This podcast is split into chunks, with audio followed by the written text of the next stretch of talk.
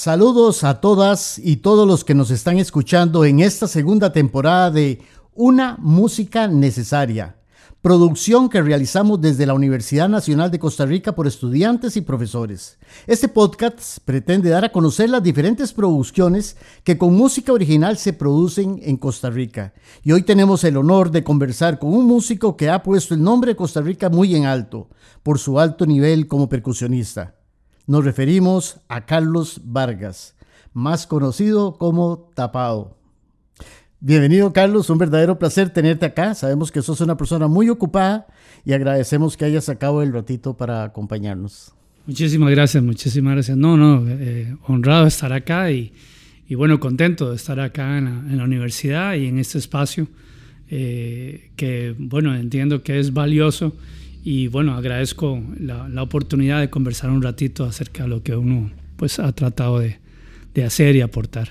Claro, como entenderás, pues para hacer esta entrevista pues tuve que hacer mucha investigación sobre vos y pues ahí vamos a hablar de todo un poco, ¿no? Y una de las cosas, vamos a ver, que, que, hace la diferencia. Iniciaste como muchos otros en el Castella, inmerso en un mundo del arte. Sin embargo, vos alcanzaste el, el éxito al que no todos llegan. ¿Cuál fue el secreto? Bueno, eso, eso es una, una... La palabra éxito es una palabra muy compleja, ¿verdad? Porque pareciera que es un lugar fijo, ¿verdad? Al que uno llega como si fuera una carrera y pasa una banda y llegó y levanta los brazos, ¿verdad? No, no es así para mí el, éxito, ¿verdad? Eh, creo que no tiene logros, o sea, logra hacer algunas cosas y puede celebrarlas. Algunas personas logran cosas y no las celebran tampoco, incluso no se dan cuenta de lo que lograron, ¿verdad?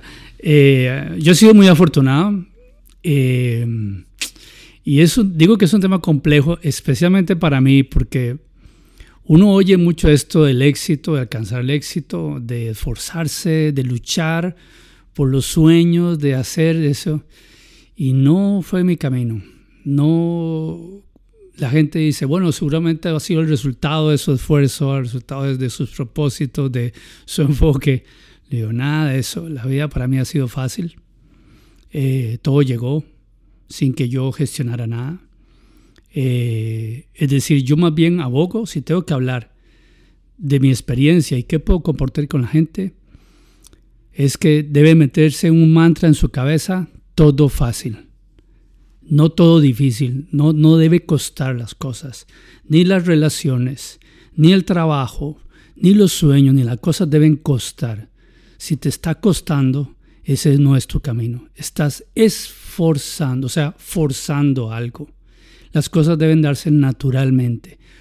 Hoy en día, y hace también 30 años, cuando yo empezaba más pequeño, bueno, empecé desde muy joven, desde muy niño, siempre escuché esto de que había que tener un sueño en la vida, que había que proponerse metas, que había que luchar mucho, que había que esforzarse mucho, que había que dar todo de sí mismo y ser lo mejor posible. No digo que eso está mal, pero no es un buen camino. En mi experiencia, a mis 52 años, muchas veces que tuve ese concepto de esforzarme, de dar lo mejor de sí mismo, no siempre resultó bien. Y muchas veces que más bien traté de fluir, y buscar que las cosas se dieran de forma fácil, fluida, natural, fue cuando mejor funcionaron las cosas.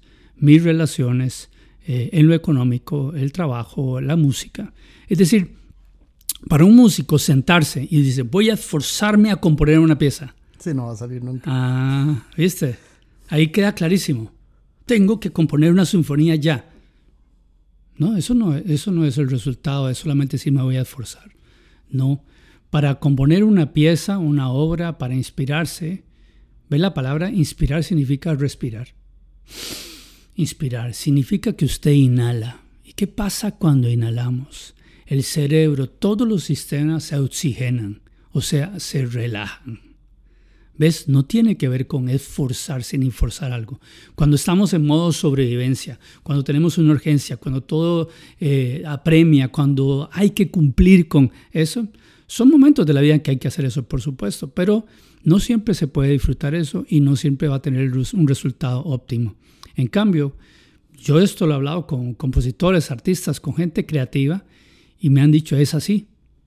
Por ejemplo, para poder componer una pieza, usted no puede decir voy a llegar a las 8 de la mañana y voy a componer porque tengo de 8 a 10 de la mañana para componer.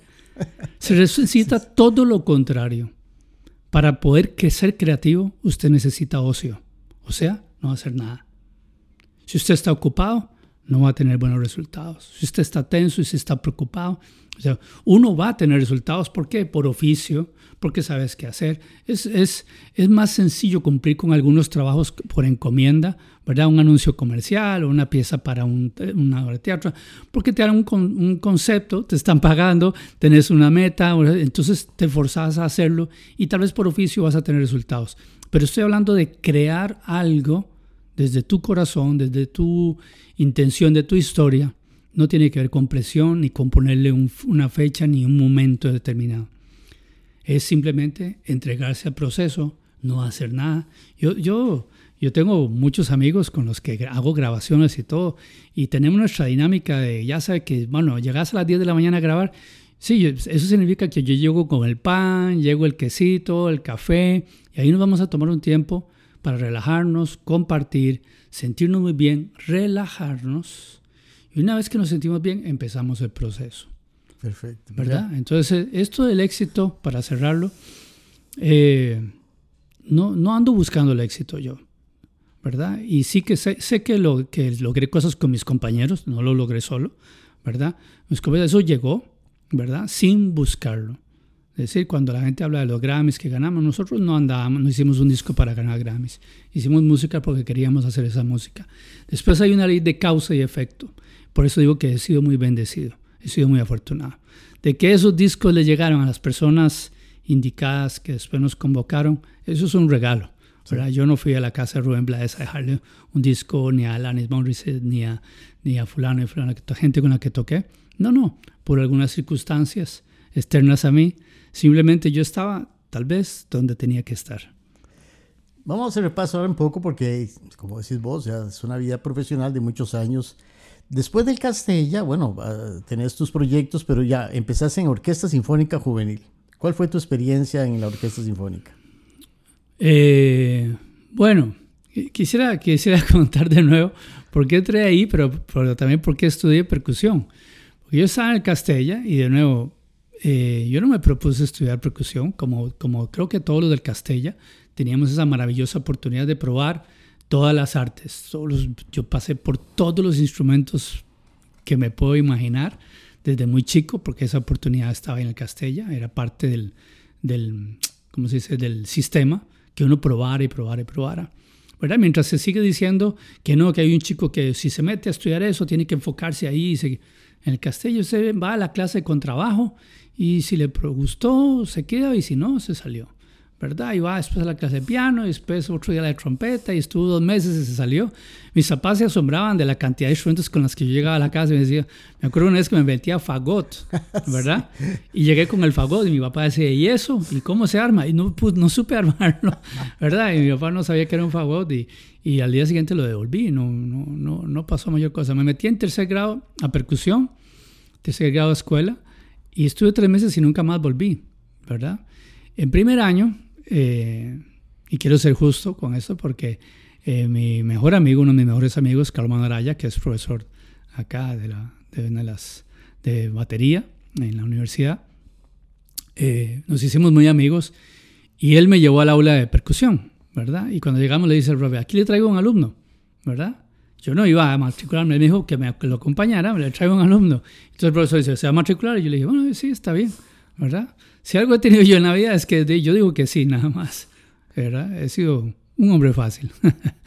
y entonces, eh, de ahí comencé, y Carlomagno era el que me puyaba que estudiáramos. Y bueno, sí, digamos que tenía una facilidad, como muchos que estaban ahí. No, no, creo que tuviera nada extraordinario, lo sostengo y no es una cosa de falsa modestia. No, no, no, porque yo crecí en un lugar donde todo el mundo tenía habilidades y eso demuestra, demuestra el Castella que cualquiera puede, ¿verdad? Pero a mí la, la, única diferencia que uno ve como profesor, ¿verdad? Y que puedo ver en mi historia es que me gustó. Y entonces, como me gustó, pues pasaba tocando y tocando, tocando. Como ahora, antes de que empezáramos, yo no paraba de tocar, ¿verdad? Digo, como un poco así, no lo puedo evitar, ¿verdad? Y entonces fue una forma que canalicé mi alegría, mis tristezas, eh, etcétera, mi vida. Y bueno, siempre estuve con Carlomano y Carlomano me llevó al grupo de jazz, me llevó a que me metiera en la banda del Castella, ¿verdad? Y yo ahí iba. Era un niño muy tímido y Carlomano totalmente lo contrario, ¿verdad? Este, como decimos a lo, tico, ese es el legítimo tica linda, ¿verdad? Y él lo sabe, ¿verdad? Y entonces yo iba con él ahí y él me metía todo. Yo he sido muy afortunado de tener esa gran amistad, ese gran ángel, le digo yo, eh, que me llevaba las cosas. Y bueno, y la única virtud que podría decir es que yo decía, ok, ¿verdad?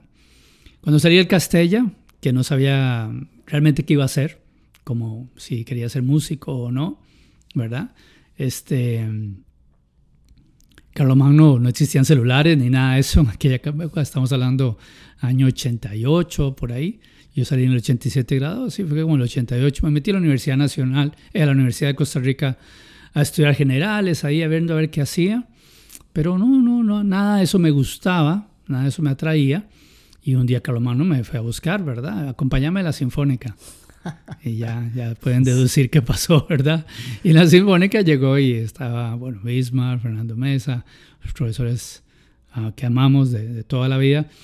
Y le digo, de aquí traigo un alumno nuevo. Y yo me quedé así y me ¿quiere, ¿quiere hacer la prueba? Y yo, bueno, está bien. Hice la prueba y bueno, eh, pasé unos años hermosísimos en el programa juvenil de la Sinfónica Nacional. Hoy tiene, hoy tiene otro nombre, no me acuerdo cómo se llama, creo que Instituto Nacional de la Música, algo así. Y mm, bueno, ahí estudié con, con Carlos Magno, con Ramsés Araya, eh, que fueron personas con las que viajé muchísimo y hicimos muchas cosas. Manrique Méndez, Álvaro Leandro, William Ramos, eh, Pancho, ¿verdad? Eh, es bueno, Bismarck era nuestro profesor, mi hermana Silvia Vargas.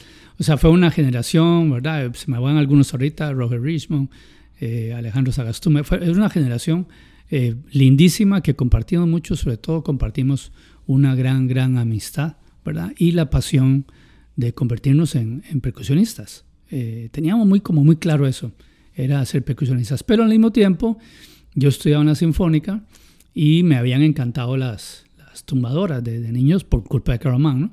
¿Verdad? Que me enseñó a tocar, a tocar mi, mi, primer, clase, mi primer clase de congas fue por Carlomagno, ¿verdad? Que andaba viendo grupos de aquella época, los 80, los chiqui chiqui, le preguntó a alguien cómo se hacía el tapado, ¿verdad? Y el golpe y me enseñó a hacerlo a mí, ¿verdad? Y por eso me dicen tapado, porque yo pasaba practicando las mesas y a los compañeros les hacía un tapado en la espalda y Carlomagno me apodó tapado. ¿Verdad? ya sabemos. Eh, ya sabemos. ya, me quito una pregunta. Entonces lo traigo a colación porque ven, ven la gran responsabilidad que ha tenido Carlomagno en esa, en esa etapa de mi vida, ¿verdad? Y, y, bueno, yo estudiaba, entonces quería tocar percusión, lo que llamamos hoy percusión popular, ¿verdad? Y entonces, porque la sinfónica era clásico y, y esta parte me apasionaba. Pero en aquel tiempo se veía mal eso, ¿verdad? Se veía mal estudiar los músicos clásicos. Ya no es así. Pero sí, los músicos clásicos veían mal que uno tocara en grupos populares, ¿verdad? Entonces hasta a veces me, me pusieron hasta castigos y todo de la parte de la sinfónica, ¿verdad? Por andar tocando en las noches con diferentes grupos. Pero yo tocaba de todo y me gustaba todo, ¿verdad? Eh, incluso dentro de la música popular había sus, sus grupos, ¿verdad? Dentro del sus grupos de, de opinión. Los clásicos no les gustaba que uno tocara popular, pero dentro de lo popular, quienes tocaban jazz, entre comillas, y cierta música, veían mal que uno tocara con grupos de baile y cosas así, ¿verdad? Entonces... Sí, esa mentalidad. Yo me acuerdo, yo soy de esa generación y, yo tenía de compañero a Bari Chávez en la trompeta, pero también tocaba en los demás. Sí, Bari era de los poquitos ahí que nos codeábamos, ¿verdad? Porque sabíamos, ¿eh? pero Bari sabe también la, la, opinión que tenían otros al respecto, ¿verdad? Pero a mí eso no me importaba lo tenía como muy claro, como eh, yo toco lo que me gusta, se acabó, ¿verdad? Entonces, pero me gustó mucho el estudiar clásico, ¿verdad? Seguí estudiando porque me gustaba. Y de nuevo, si, si, hago, si, si trato de entender qué fue lo que hice cuando me preguntas, ¿verdad? yo solo hice lo que me gustaba. Ese es el secreto. Ese sería el secreto, hacer lo que uno le gusta. Pero, pero, ojo, hacer lo que me gustaba, pero no era hacer lo que yo quería. Son dos cosas diferentes. Eh, en mi vida siempre fue hacer lo que hay que hacer, pero para proteger y sostener eso que me gustaba. Porque no, porque no me gustaba estudiar solfeo, claro que no, ¿verdad? Eh, habrá algunos músicos que le guste, pero no me gustaba, ¿verdad? Pero entendía que era la herramienta maravillosa, adecuada para eh, poder hacer música. Y esa fue una cosa, tal vez ahí, que sería valioso eh, mencionarlo. Hace, cuando yo empecé a tocar en la calle, por decirlo así, tocar música popular, lo que me dio trabajo a mí, de forma impresionante, no era que tocaba bien o el talento, no, no, no tenía nada que ver. Yo sabía tocar algo, pero era un chiquillo de 17, 18 años, era un, como dice, un cachiflín, ¿verdad? Tocando, hacía muchas cosas que hoy veríamos que no son adecuadas. Pero bueno, no había muchos percusionistas tampoco, pero no había percusionistas que leyeran música. Y eso fue lo que me dio trabajo a mí. Un, el grupo Canto América me contrató porque el amadísimo y gran Pepe Chacón, porque es gran percusionista de toda la historia de este país, que las nuevas generaciones tal vez no conocen, pero fue para nosotros como el norte, ¿verdad? Eh, tremendo conguero, ¿verdad? No podía ir a una gira con Canto América, entonces me llaman como unos días antes y los mismos músicos dudaban, pero ¿cómo va a ser para aprenderse la música en cinco días? Y yo como un chiquillo, yo no entendía la discusión, y me pregunta, bueno, ¿usted qué piensa? Le digo, pero yo lo veo muy fácil, yo nada más hago los papeles hoy en la noche y ya. pues yo lo veía fácil, ¿verdad? Pero quien no leía música no lo veía así, porque su proceso es otro, ¿verdad? Y eso, entonces eh, me puse a tocar con ellos, finalmente me quedé tocando con ellos además, y así me llamó Marfil, el grupo Gaviota de la época, ¿verdad? Un montón de grupos, porque el percusionista se enfermaba y se me dicen que usted lee, puede llegar a tocar. yo, sí, sí, yo llego, si me dan el papel debajo o algo, ahí voy ¿verdad? Y eso fue lo que me empezó a dar trabajo, porque leía música.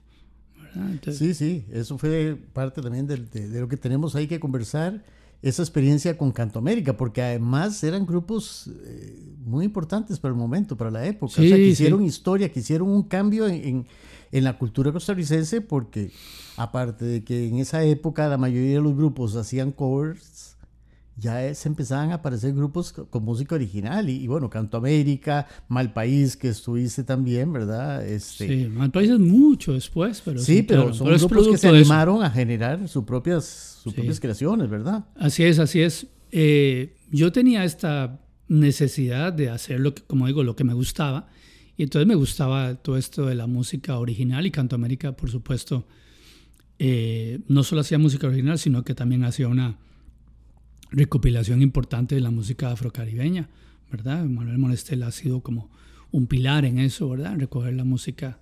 Y aprendí, por supuesto, muchísimo de, de Manuel y de todas sus ideas. Había un grupo que fue, en realidad fue con el primero que toqué, eh, después de salir de Castella, que se llamaba el grupo San José. Eh, ya falleció, Alberto Campos era el cantante, el líder. Guitarrista, era. Guitarrista y compositor. Y ahí conocí, por ejemplo, al violinista Ricardo Ramírez de Editus. Ahí tocaba ahí. Conocí a Javier Valerio, lo conocí ahí. Bueno, lo conocí en Castella, pero tocamos juntos ahí. Walter Flores también tocó ahí, por ejemplo, ¿verdad? Este, varios músicos pasaron. Fue un grupo que duró poco, pero ahí estuve porque hacíamos música original, se musicalizaba mucho poemas de Jorge de Bravo, por ejemplo. En aquella época Alberto tenía una fascinación por Jorge de Bravo. Gracias a él lo conocí conocí su obra también, ¿verdad? Entonces, sí, yo estaba inmerso entre la música clásica, en hacer música original, o con un propósito de rescate cultural, por ejemplo, como Canto América, pero también me encantaba el baile y todo eso, ¿verdad? Y me encantaba la fuerza que tenía un grupo como, como Marfil, ¿verdad? Que todavía existe, todavía están, ¿verdad? Y eso es una, eso es de verdad historia de este país, o sea, son músicos que llegaron a San José de Limón a los 14, 13 años tenían ellos se vinieron de verdad. Eso es un gran reto, es una historia que hay que contar. Como unos muchachos tienen una visión de hacer un grupo y se van para San José, dejan todo, ¿verdad? Y ahí están, Ahí está Isidora, ahí está Tipi Royce, está Viriato, ahí están todavía dándole, ¿verdad? Tienen como 65 años de estar tocando, ¿verdad? Y, y, bueno, yo tuve la oportunidad de eso, y un grupo como Gaviota, ¿verdad? Que, que también hacía su música original, ¿verdad? Eh, en, otra, en otra dirección, pero cuántas canciones, ¿verdad? Gaviota. Y así yo toqué con, con, con muchos grupos pero si puedes ver de yo pasaba de una cosa a la otra. Yo salía eh, de la Sinfónica, después toqué en la Sinfónica Nacional, salía de la Sinfónica corriendo, ¿verdad? Y en, el, y en el taxi me cambiaba, ¿verdad? Para ir a tocar con Marfil, ¿verdad? Y después de Marfil podía ir a otro evento más tarde con algún otro grupo. así. Y eso me encantaba. Algunos de esos nombres que mencionaste también existe un grupo de jazz, ¿verdad? El Sexteto de Jazz. El sexteto ya latino. Sí. Sí, bueno, eso tiene sus orígenes de nuevo en el Castella, ¿verdad? Por Carlomano y Walter, eh, que en el Castella existía el, Jazz Rock Castella, se llamó, fue el primero que fundó Fidel Gamboa, Checo Dávila, ¿verdad? Varias gente en su momento. Eso se volvió un grupo que tenía, digamos, como tradición, por decirlo así, irlo formando. Cuando estábamos en, segundo, tercer año, de colegio. Eh, igual Carlomano, Walter querían formar un grupo, yo estaba ahí, yo iba de colado y empezamos a formarlo. Y durante el tiempo que estuvimos en el colegio, pues eh, seguimos cada año conformándolo y algunos profesores eh, fueron, ¿cómo se llama?, dirigiéndolo, ¿verdad? En mi caso fue Humberto Malabase mucho tiempo y después hicimos un trabajo maravilloso con eh, Ronnie Ugalde, ¿verdad? saxofonista también, que, que con él viajamos a Guatemala y todo en quinto año como grupo a un festival y todo, tendríamos 15, 16 años, ya estábamos viviendo lo que, ¿verdad? Lo que todo, todo músico anhela, ¿verdad? Viajar, tocar, compartir con otros músicos, ¿verdad? fue un festival importante en Nicaragua, estaba Gonzalo Rubalcaba y, muchos otros grupos eh, eh, buenísimos. Y eso abrió la mente de nosotros, por supuesto, ¿verdad? Con 15 años estar en un festival con grandes músicos fue una apertura y fue como decir, yo quiero hacer eso. Ahora tengo una, una, una no sé, una, una duda. Eh, actualmente la Universidad Nacional tiene una cátedra con una maestría de jazz, con profesores norteamericanos y con un estilo de jazz pues a veces un poco americano. ¿Qué diferencia hay con ese jazz que hacían ustedes? Porque obviamente, pues, al ser un poco latino, ya era un poco más, con un sello más nacional y no tanto, ¿verdad? El jazz clásico. Y posiblemente sí, pues, debería haber sido muy diferente a lo que ahora los grupos de jazz actuales costarricenses están produciendo, pues, por esta misma influencia que tienen actualmente. Mira, eh, hace poco, hace unos días, de hecho, leí que preguntaron a un gran músico, le preguntaron qué es el jazz. Entonces el tipo está como fumando así y se queda así. Ah, no sé. Y se quedó, y tampoco me importa. Y era un gran jazzista. El problema es que la definición del jazz ha sido súper controversial de qué es jazz.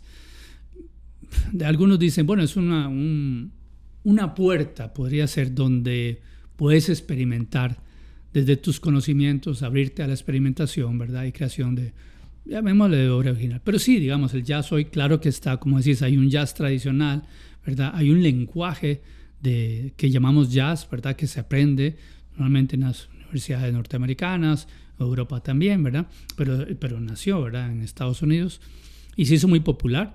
Entonces hay, hay una forma rítmica, armónica, hay una estructura de, lenguaje que, que podemos llamar jazz.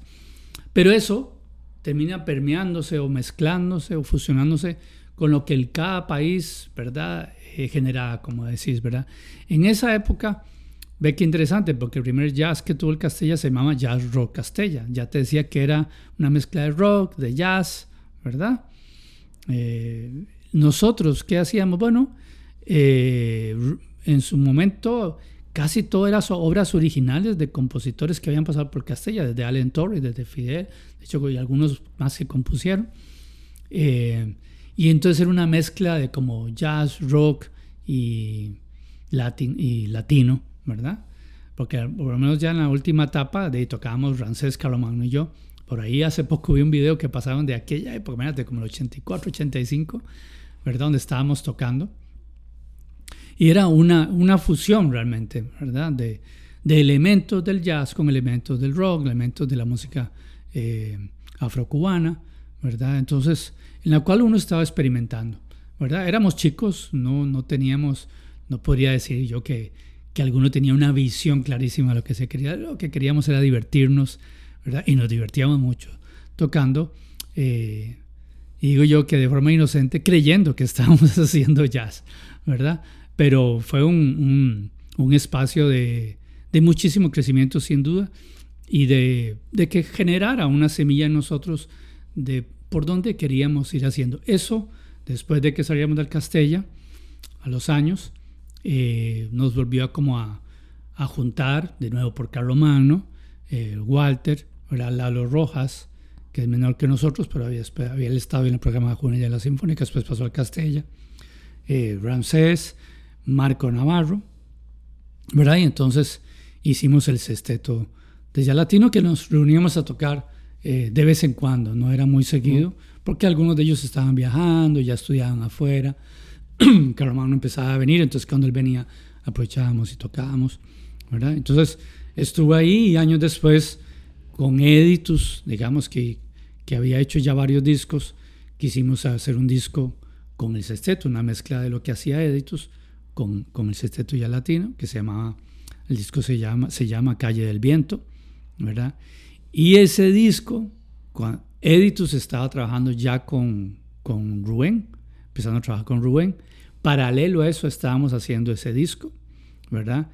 Y cuando ya le hicimos unas propuestas a Rubén de, de, las, de, las, de los arreglos, le mostramos el disco que estábamos haciendo, el sexteto, y él donde oyó eso, dijo, quiero a todos, quiero que ese sea el grupo del, de, que quiero que giremos, ¿verdad? Y entonces el sexteto se convirtió, digamos, junto a Editus como el formato que viajó con Rubén después de muchos años. Antes de eso, este, junto con Jaime, Fidel Gamboa, Manuel Obregón, Gilberto Jarquín, Iván Rodríguez, viene el grupo Malpaís, también otro, otro, otro boom, ¿verdad? Para el país. Sí, eso fue mucho tiempo después. Yo empecé primero, como decía, con, con estos grupos Canto después, después nació Editus, que eh, yo conocí a Edín Solís, el guitarrista, en Canto América. ¿okay? Ahí lo conocí. Al mismo tiempo estaba Ricardo en el grupo San José. Ellos se conocieron en la UCR, ¿verdad? Después me convocan a mí para tocar y fuimos, ellos, ellos, Editus en realidad empezó como un dúo y digamos el proyecto como tal sigue siendo Ricardo y Edinlo, claro, lo que pasa es que yo salgo en todas las fotos y grabo en todos los discos, pero digamos un proyecto que ellos fundaron, ¿verdad? Y podríamos decir que yo soy un, una especie de socio artística, artístico, digamos. Y entonces yo me sumé y formamos eso. Eh, muchos años después, muchos años después, porque yo con Editus ya tengo como 35 años de tocar, eh, habíamos hecho un trabajo previo a Malpaís, es que mucha gente no sabe esta historia. Eh, Fidel estaba como compositor y yo grababa prácticamente toda la música que Fidel hacía como publicista, como música de cine, documentales. Yo grababa toda la percusión. Fidel, sin conocerme, Fidel me dio por eso te decía lo fácil.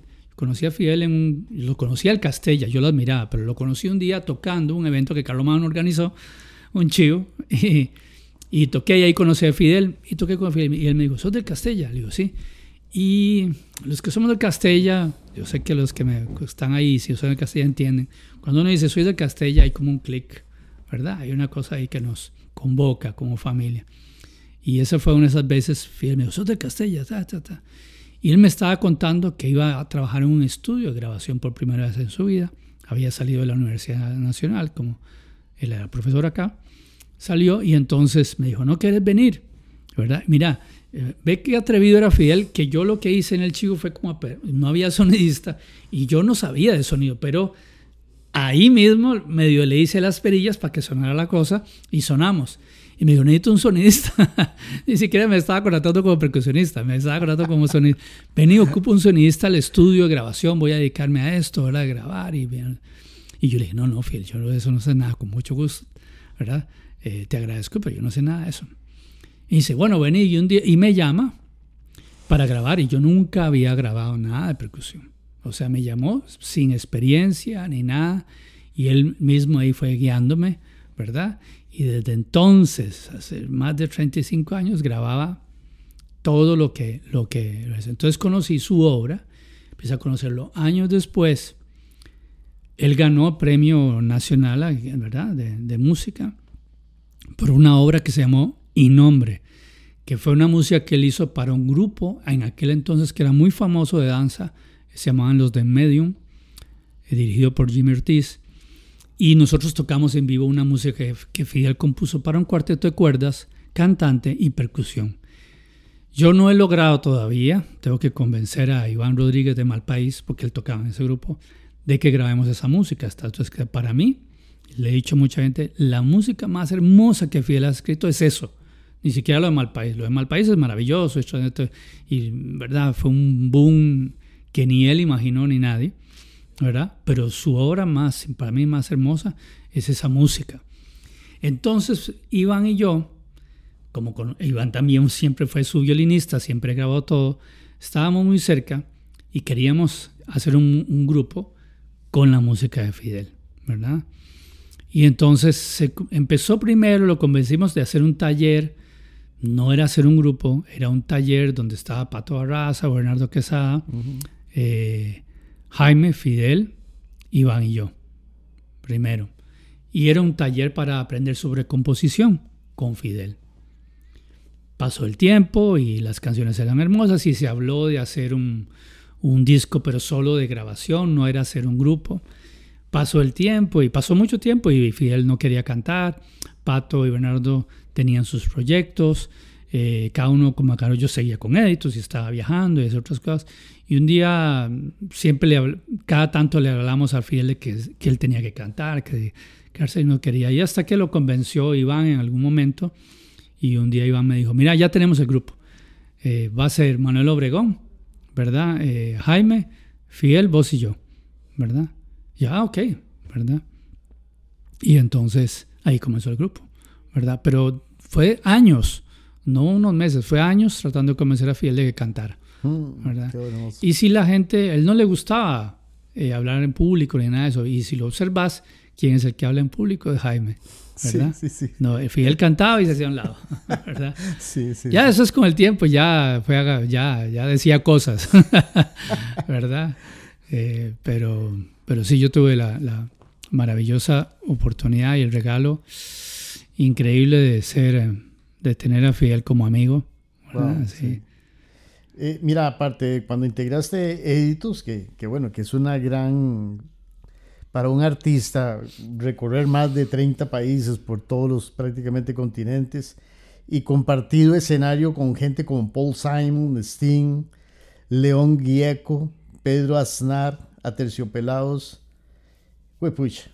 Y el resto de la historia, pues ya vimos, ¿verdad? Que, que, ganar en el 2000 el Grammy junto con Rubén Blaze eh, para la mejor interpretación de pop latino del año con la canción Tiempos. Pero después en el 2003 repiten, ¿verdad? Ganan junto también con, con Rubén eh, dos Grammys en las categorías de Mejor Álbum de Música Mundial y Mejor Álbum Tropical Contemporáneo por el disco, ¿no? Compartir, bueno, tanto con Rubén como por estas personas, Sting, y, ¿qué significó para vos? O sea, eran, eran ídolos mundiales, ¿verdad? Sí, es raro. Eh, sí, muchos de esos momentos fueron muy emocionantes y de, en mi caso, de una introspección muy importante porque yo decía, ¿qué fue lo que pasó para que esto llegara? Un poco lo que me preguntabas al, principio, ¿verdad? Si había un secreto, no hay un secreto.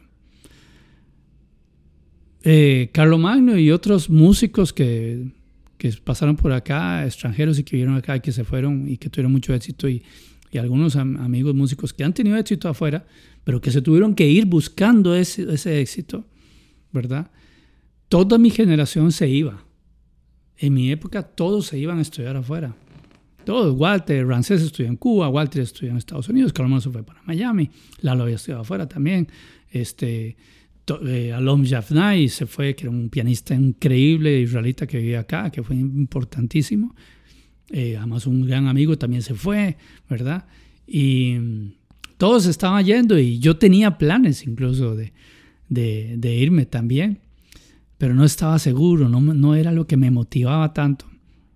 Con los años, todos me decían, qué increíble que no tuviste que irte, ¿verdad? Y todo eso llegó al país, ¿verdad? Eh, y decía, bueno, sí, este, Rubén nos vino a buscar a Costa Rica, eh, muchas cosas que yo he hecho me han venido a buscar acá, o por alguna razón, ¿verdad? Alguien recomendó, papá, pero muchos eran como, como, como iban pasando por ahí casi, ¿verdad? Y lo vieron a uno, por decirlo así, resumirlo de una forma. Eh, y bueno, en el caso de todas esas figuras, Steam, algunas que están mencionando, al, al, conocer a Rubén y estar con Rubén, Rubén es una figura muy conocida en todo el planeta y muy respetada a nivel musical. Pues de eso daba la, la oportunidad de conocer, porque en cada concierto que Rubén tocaba, mínimo uno o mínimo algún gran artista estaba viendo el concierto, ¿verdad? Y en muchos festivales y conciertos que se hicieron eran, eran alternando, ¿verdad? Con grandes artistas. Entonces, algunos querían compartir, ¿verdad? El, el escenario. En caso de Leon Jacob, pues él también escuchó Editus y le gustó mucho, tanto que él nos ayudó a organizar un concierto en Argentina y eh, él nos dijo, miren, es que hay un músico aquí que les gustaría tocar con ustedes. Eh, sí, ¿quién es? No, él se llama Pedro Anar, lo conocen. Yo casi me cargo de espaldas, ¿verdad? Porque Pedro Anar para mí era o sea, una cosa demasiado grande porque yo admiro muchísimo, admiro toda mi vida, admiro muchísimo a Pat Matini y en aquel, momento Pedro Anar era el cantante y uno de los músicos más importantes del sonido de Pat Matini, ¿verdad? Y nosotros, ¿pero por qué? ¿Verdad? ¿Cómo?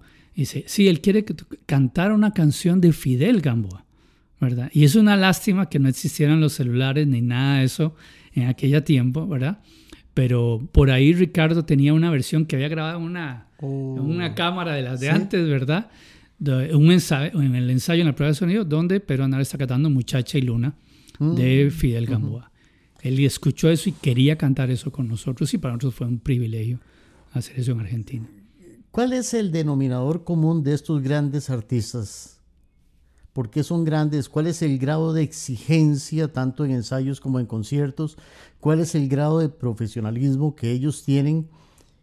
Que eso, pues, al aprenderlo se transmite después. Pero ese, eso, eso, ¿por qué son grandes? Eh, tal vez no en todos, pero sí en una mayoría hay, hay que entenderlo bien. Hay un nivel profundo de humildad. ¿Verdad? No pero hay que entender qué significa humildad, ¿verdad? Porque es humildad sin bajeza y sin orgullo, ¿verdad?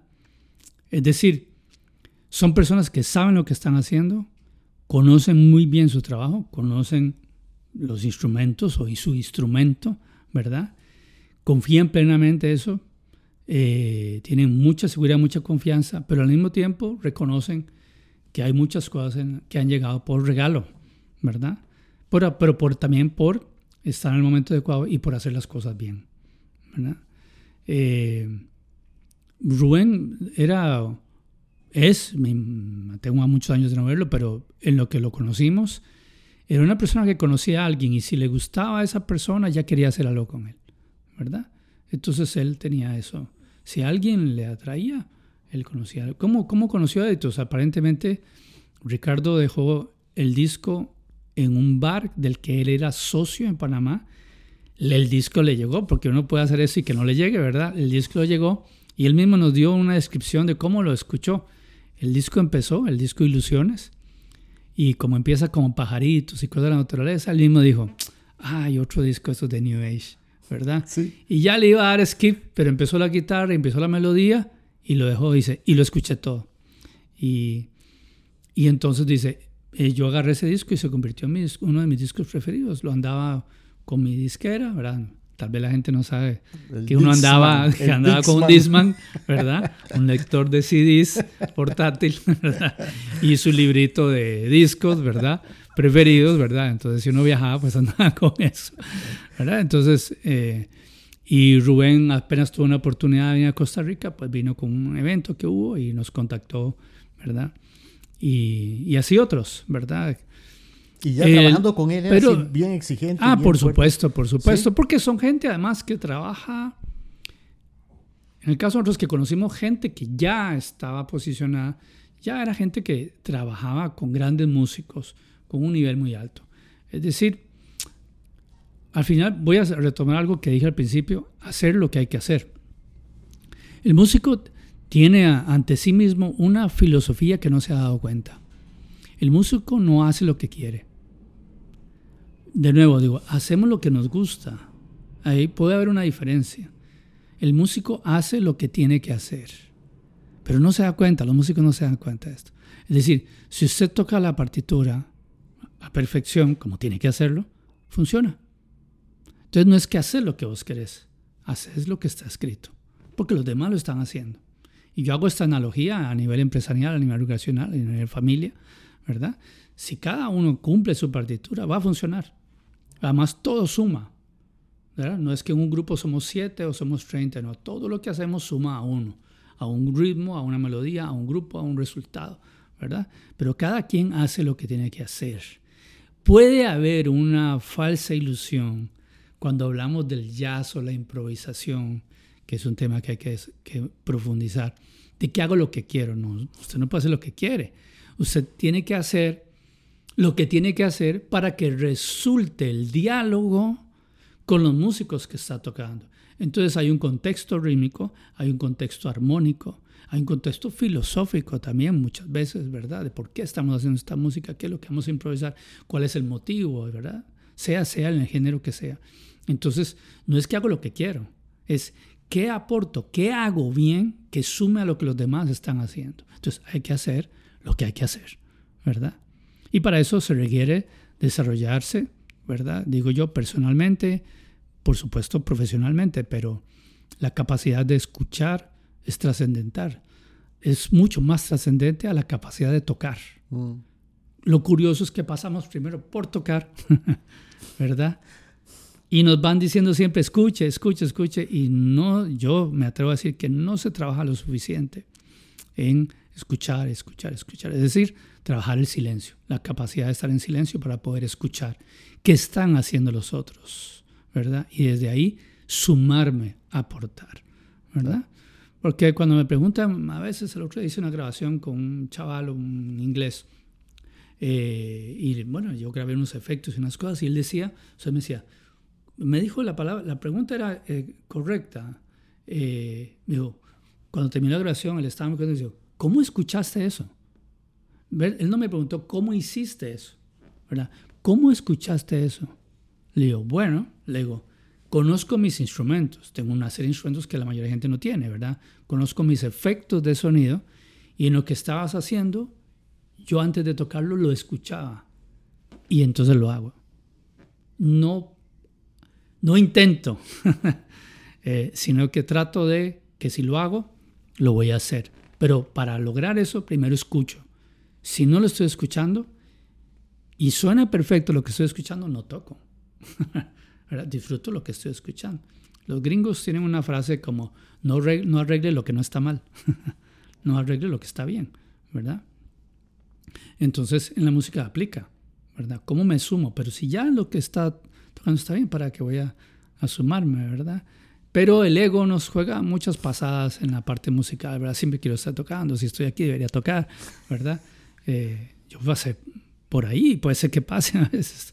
También creo que ahora eh, soy más respetuoso de la construcción y el espacio de la música y creo que ya trato de tocar desde un lugar de aportar desde lo que estoy escuchando. No quiero decir que todo lo que vaya a hacer yo va a gustar o esté perfecto o correcto, ¿verdad? Pero trato de hacerlo desde un lugar de conciencia. Y creo que estos músicos ¿verdad? Para cerrar ahí, eh, están ahí. Ellos saben lo que quieren, saben lo que escuchan, ¿verdad? Tienen una visión de su música, tienen una ideología incluso de lo que hacen, ¿verdad? Etcétera, etcétera. Te voy a contar algo. Yo, yo estuve en un concierto donde Juan Luis Guerra tocó primero y después Rubén Blades. Eh, tocábamos Rubén y Juan Luis Guerra. Juan Luis tocó de primero. Para nosotros admirábamos profundamente la banda de Juan Luis Guerra. Nosotros, wow, esos musicazos, no sé qué. Cuando entró Juan Luis a tocar, tocaron y él empezó a hablar y dice, hey, estamos acá y quiero decir que todos los músicos están de mi banda están emocionados y hasta nerviosos, Porque van a escuchar a Rubén Blades y su banda. Y dice, pero quiero contar por qué estoy más emocionado de tocar acá. Y esto lo dijo Juan Luis Guerra. Cuando yo escuché por primera vez, suenan las campanas. Eso es un coro, para los que no saben, de un disco de Rubén Blades que se llama Buscando América. Cuando Rubén escribió ese disco, cuando lo grabaron en el año 84, 86, por ahí, recuerdo bien, pero en los 80, habían 17 dictaduras en toda Latinoamérica. Aquel que diga que hoy estamos peor que antes, de verdad no sabe lo que está diciendo, ni sabe nada de historia, ¿verdad? Y solo sigue las redes, ¿verdad? O sea, una Latinoamérica donde habían 17 dictaduras, debemos celebrar hoy que no es así. Falta mucho por hacer, por supuesto, pero no era aquel momento donde la gente desaparecía, ¿verdad? Por sistemas políticos que eran de represión. Rubén cantaba contra esto, en contra de esto. Él tenía que ir a conciertos con chalecos salvavidas, ¿ok?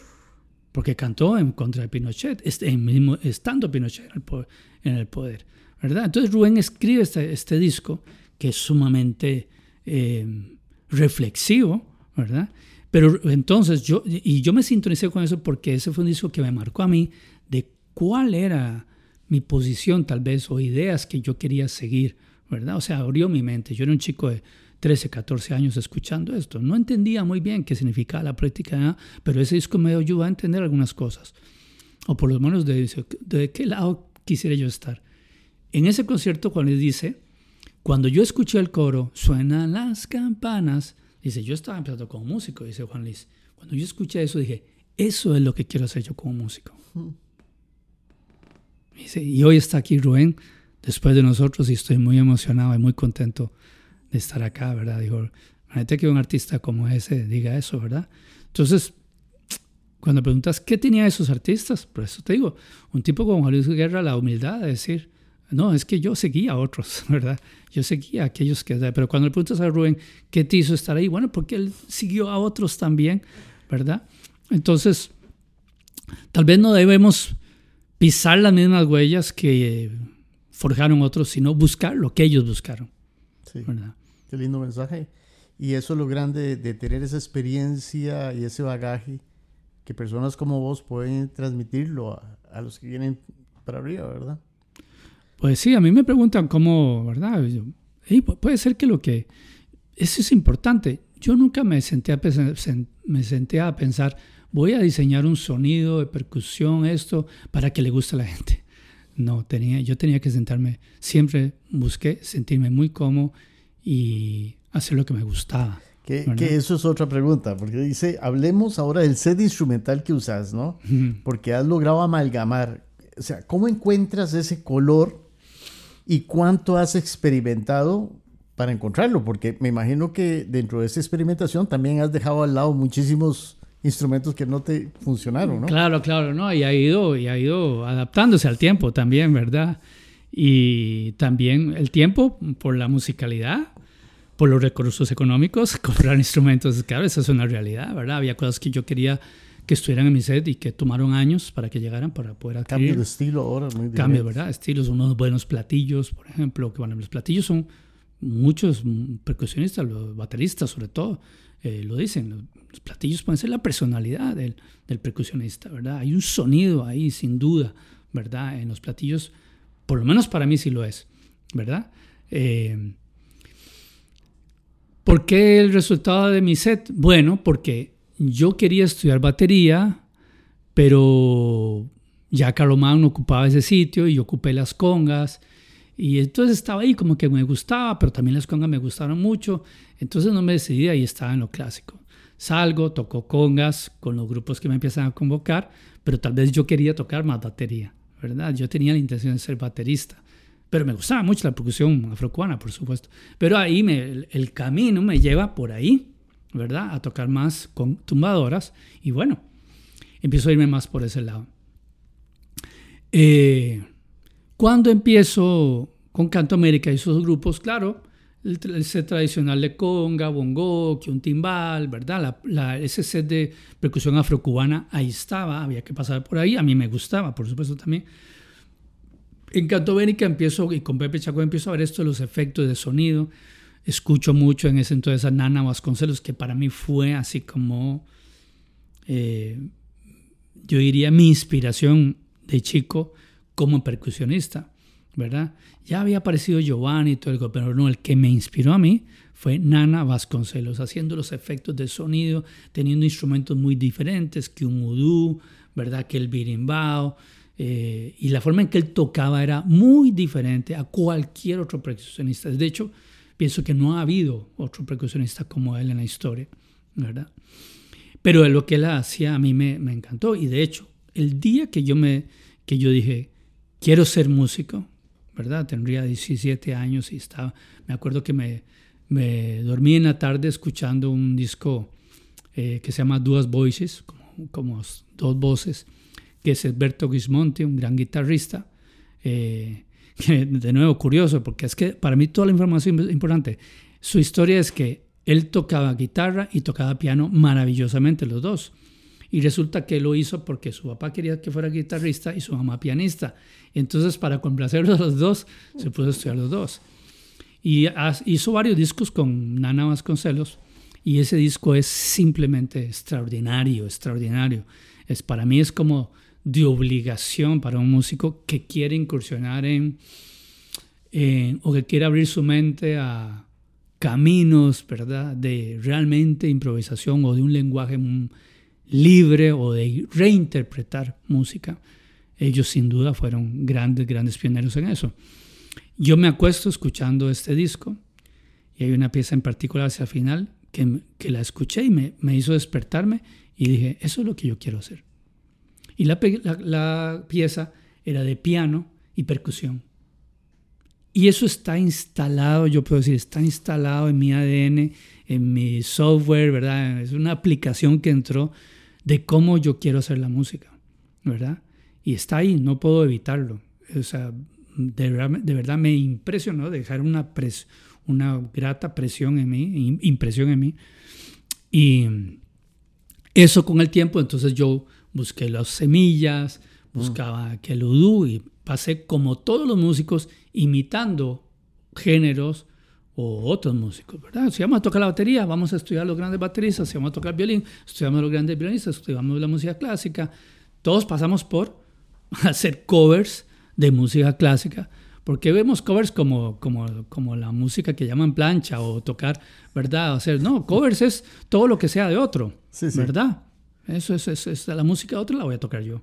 Pero desde niños aprendemos a hacer eso. O sea, si se tocó Mozart, si se tocó Bach, Beethoven, eso fue hacer un cover de, ¿verdad? de ellos. Entonces, todo eso es muy importante para entender un lenguaje que ingrese a uno. Así pasó conmigo y entonces después llega Editus, pero ya en estos grupos Canto América y, y San José estaba esta idea de buscar otras, otros sonidos. Con Editus era el, el caldo perfecto, ¿verdad? Porque yo tenía que enfrentarme a qué hago con un violinista y un guitarrista, qué hago con esos dos instrumentos. No podía meter un bombo de una batería, era demasiado pesado su sonoridad, los platillos, los bolillos eran sonaban demasiado fuerte. Al principio para mí me generaba cierta tensión física porque tenía que tocar siempre muy suave contra, ¿verdad? Obviamente dos instrumentos de un volumen menor, ¿verdad? Eh, y aparece el cajón peruano, no existía el cajón peruano en Costa Rica. Eh, voy a decir esto, no, no, no, no, no, de verdad no lo digo desde el ego y todo, o sea, eh, y, quiero, contar las cosas bien. Algunas personas en Perú y algunos lugares, incluso en Costa Rica, dijeron que yo, en Latinoamérica, dijeron que yo era el, el fundador, digamos, del cajón set, por decirlo así, que yo fui el primero. Probablemente fui de los primeros, pero realmente no fui el primero y esto lo dije en Perú hace muchos años, que los peruanos lo dijeron. Yo compré un cajón al grupo, a un grupo que vino con el primer festival de las artes. El primero, primero, primero que hubo. Vino un grupo Y unos alumnos míos trajeron a, la oficina en ese momento a unos músicos peruanos, ¿verdad? Que todavía hasta la fecha somos amigos. Gillo Parodi, increíble percusionista, y Juan Chivásquez, increíble bailador y percusionista. Y llegaron y compartimos. Y cuando yo vi el cajón, ¿verdad? O sea, se me paran los pelos porque yo dije, eso es lo que yo quiero. Eso es lo que yo quiero y necesito en mi vida, ¿verdad? Y yo lo agarré. Y Ricardo Alvarado, de todos algunos alumnos que están ahí, ¿verdad?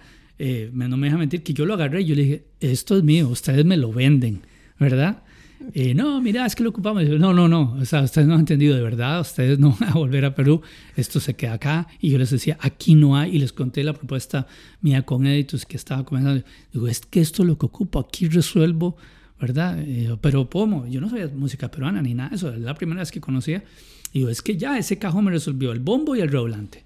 Listo, ahí voy a tener esas dos sonoridades, pero de otra forma mucho más suave, puedo controlar el volumen, puedo tener esa textura rítmica y ese lenguaje rítmico de la batería, de un tambor, de lo que sea. El cajón resume todo para mí.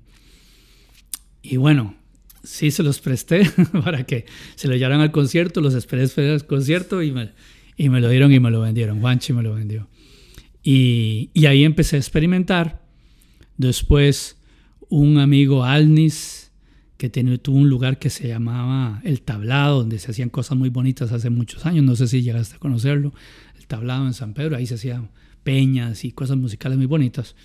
Me vendió un bombo legüero y, ¿cómo se llama? Y entonces ahí empecé a mezclarlo con las tumbadoras, el bongo, y como estaba esta cosa, la batería que persistía, eh, pues entonces yo metí unos tambores de como los toms sin el bombo para tener esa textura y mezclar esa idea en la cual yo estuve inmerso mucho tiempo de un baterista y un percusionista, cómo mezclarlo. Pero es súper importante que yo sé en mi corazón y conscientemente que mucho lo que me ayudó a llegar ahí es el haber tenido la experiencia de estudiar música clásica. Porque estando en los ensambles de percusión, ¿verdad? El ensamble de la Sinfónica Juvenil, eh, constantemente estábamos armando sets. Entonces era normal tener un bombo, gran casa, ¿verdad? Clásico, una marimba, un glockenspiel, un triángulo, eh, un bongo, ¿verdad? Un tamborcito, un redoblante, unas maracas y hacer un colectivo, ¿verdad? Hacer obras donde estaban esos diferentes sets. Era muy común, ¿verdad? Pasar de un set a otro. Y eso me encantaba, eso me fascinaba, tener diferentes sets. Entonces, claro, para mí no era, o sea, era muy normal, muy natural volviendo a ese tema de fluir, ¿verdad? Y de cómo las cosas tienen que era muy natural conformar un set. Simplemente, después cosas que había aprendido para batería y percusión, ¿verdad? En las manos, cómo empezar a fusionarlos. Pero eh, no, no quiero dejar esto por fuera. En Perú me dicen, bueno, porque me fui hace muchísimos años, hace 30 años, con el cajón set, eh, me piden en Perú unas clases. Curiosamente, Casi no existía eso en Perú porque eran muy tradicionalistas. Sí había este amigo mío Gillo Paredi que estaba haciendo cosas ya también. Entonces me preguntaron, ¿verdad? Y entonces yo dije, no, yo no fui el que inicié eso. Ciertamente, aquí están las personas a las que yo hacía 10 años, les casi que les robé el cajón y gracias a ellos pude hacer esto, ¿verdad? Sí tuve esa idea, que no existía en Costa Rica al menos, cuando vi el cajón de cómo mezclarlo. Pero, si yo hago honor a mi memoria, cuando yo tenía 12 años, gracias al Castella y a Nico Baker, eh, que producía eventos, trajo a Paco de Lucía y venía con Rubén Dantas, el percusionista. Yo tenía 12 años y nos daban entradas a los que quisiéramos en el Castella, les, regalaban entradas y yo las aproveché y a la percusión. Yo estoy en el Teatro Nacional con 12 años viendo a Paco Lucía y a Rubén Dantas con un cajón, dos congas y dos platillos. Él está tocando el cajón y también con las congas y a veces hacía cosas con los platillos. Yo estoy contando esto en Perú, para que vean qué maravilla todas las conexiones. Les estoy diciendo a estos peruanos que yo vi eso, o sea que si hubiera primero, ¿verdad? Probablemente tal vez hubiera sido Rubén Dantas o fue de los primeros. Me dice, cuando yo hice esto con el cajón, yo no me acordaba, Rubén, pero cuando ellos me hacen la pregunta, yo empiezo a hacer memoria. Le digo, ¿de dónde habrá venido eso? Y me acuerdo de ese momento. Digo, no, yo estoy recordando ese momento. Y se levanta una persona del público ahí, estudiantes y músicos ahí en Perú, y dice, es cierto lo que Tapado está diciendo. Y entonces, porque señaló un amigo, él y yo le regalamos el cajón a Rubén Dantas en esa época. Me dice, eso tiene que haber sido 81, 82. Me dice, Rubén Dantas no usaba cajón. El cajón no existía en la música flamenca. Vea qué interesante, porque es tan poderoso que Rubén Dantas haya tenido ese cajón. Me dice, nosotros fuimos al concierto de Paco y él dieron una charla también y le regalamos un cajón. Y ahí en la charla Rubén empezó a usarlo y lo usó en el concierto por primera vez. Adaptó cosas que ya estaba tocando con Lucía y llegó a Costa Rica, andaba de gira y ya tocando. O sea que en esa gira, en los 80 él llega a España con un cajón. El cajón no es de la música flamenca, no existía. Es Rubén Dantas que lo lleva mm. a España. Y lo maravilloso es que se convirtió ¿verdad? En parte del flamenco, una música tan cerrada, ¿verdad? Que la gente cree que el cajón es del flamenco, ¿verdad? Mira, ¿qué es lo que aportas en los grupos musicales que, que has estado, en los que has estado y, y, por qué otros grupos quieren que participes, ya sea en grabaciones o en conciertos nacionales e internacionales? O sea, ¿por qué te llaman? ¿Qué aportas? Yo aporto la conciencia de que siempre hay que almorzar, que siempre hay que tomar café, que siempre hay que comer. quienes, han tomado, quienes han tocado conmigo, les parece broma, pero quienes han tocado, tocado conmigo es cierto. Tapado siempre está diciendo, aquí almorzamos, aquí comemos, aquí tomamos café. Para mí eso es muy importante. Tratar de siempre generar un espacio donde estemos eh, disfrutando y compartiendo. Eh,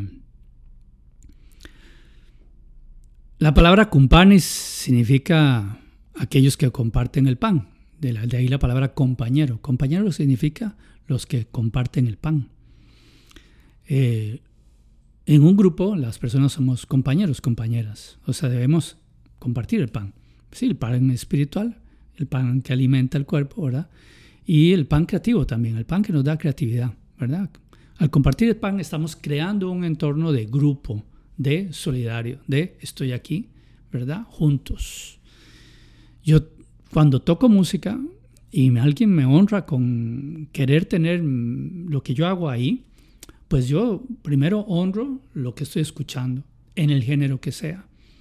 Y con, por supuesto, hay un gran diálogo de qué quieren que sea. A veces hay productores que le dicen, quiero que hagas esto y esto y esto, y yo llego y hago lo que me están pidiendo. Ah, listo.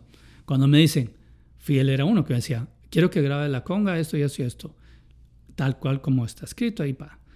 Después me decía, ahora haz lo que vos querás, ¿verdad?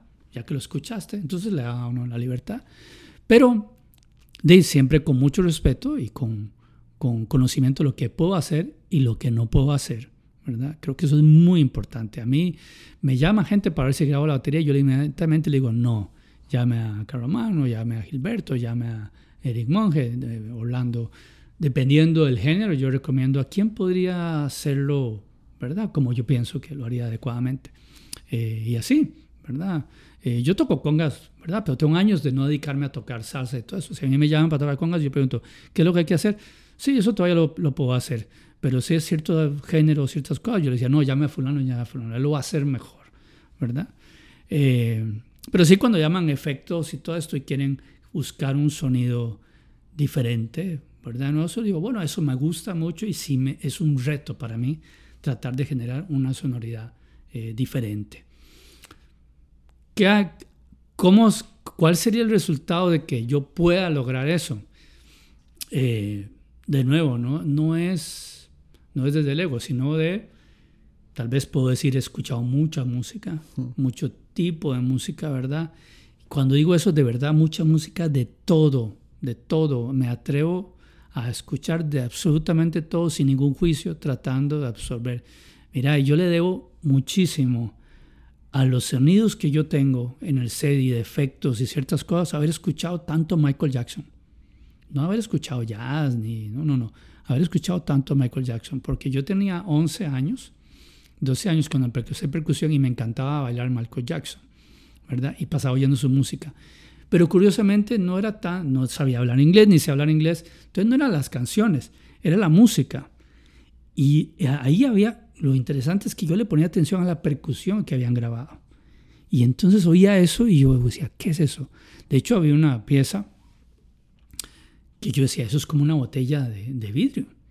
Y me fui a buscar la botella de vidrio y digo, es eso, estoy seguro. Años después, 20, 30 años que hicieron un, un documental de cómo habían hecho esa pieza, era una botella de vidrio, ¿verdad? Yo estaba seguro. Y así muchas cosas que encontré eh, una pieza que se llama Jam, ¿verdad? Que era como el...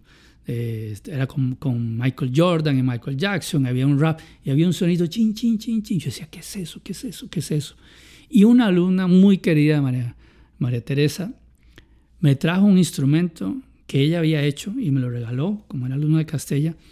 Y cuando yo le hago, es eso, eso es lo que suena, estoy seguro, ¿verdad?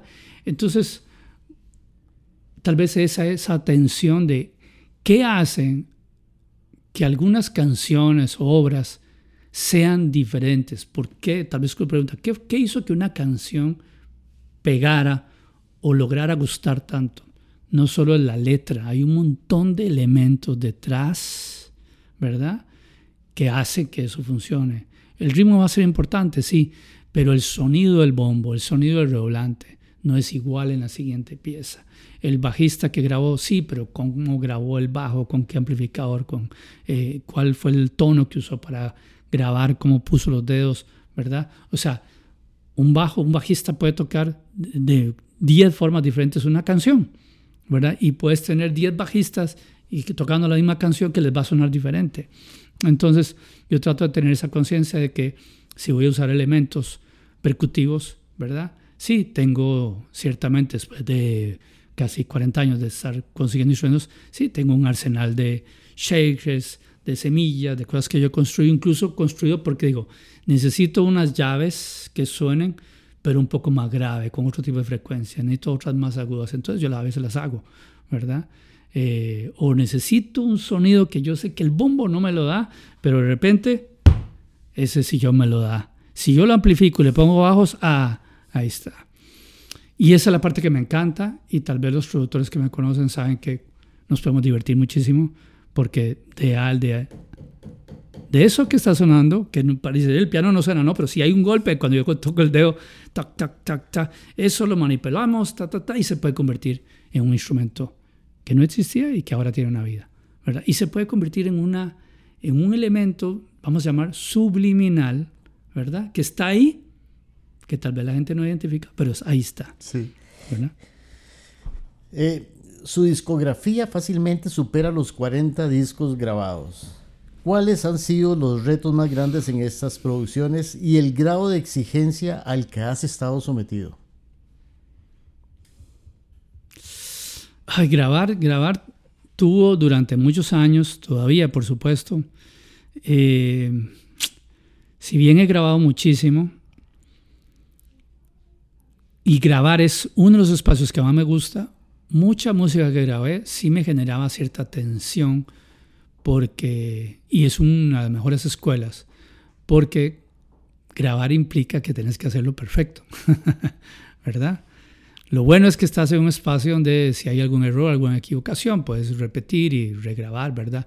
Incluso grabaste, digamos que perfecto, se hizo lo que quería, y uno va afuera y dice, y a través del productor digo, ya, listo, digo, no, no, déjame hacerlo otra vez. Hay algo que todavía uno dice, sé que lo puedo hacer mejor, voy a cambiar ciertas cosas, y el productor dice, oh, sí, sí, me gusta, es cierto, ¿verdad? Entonces, hay muchas cosas que evaluar.